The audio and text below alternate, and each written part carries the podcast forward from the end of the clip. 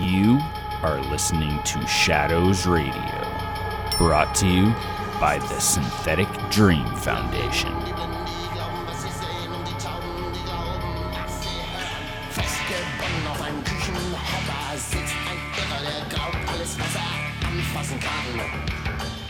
Seine Hände liegen im Schoß.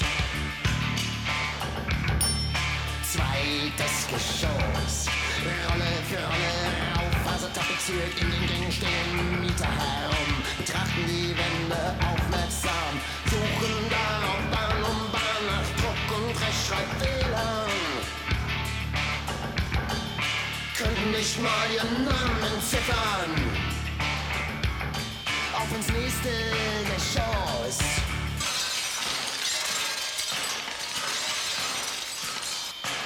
Tschüss und Wunder nie fertiggestellt, nur über die Treppe erreicht werden kann.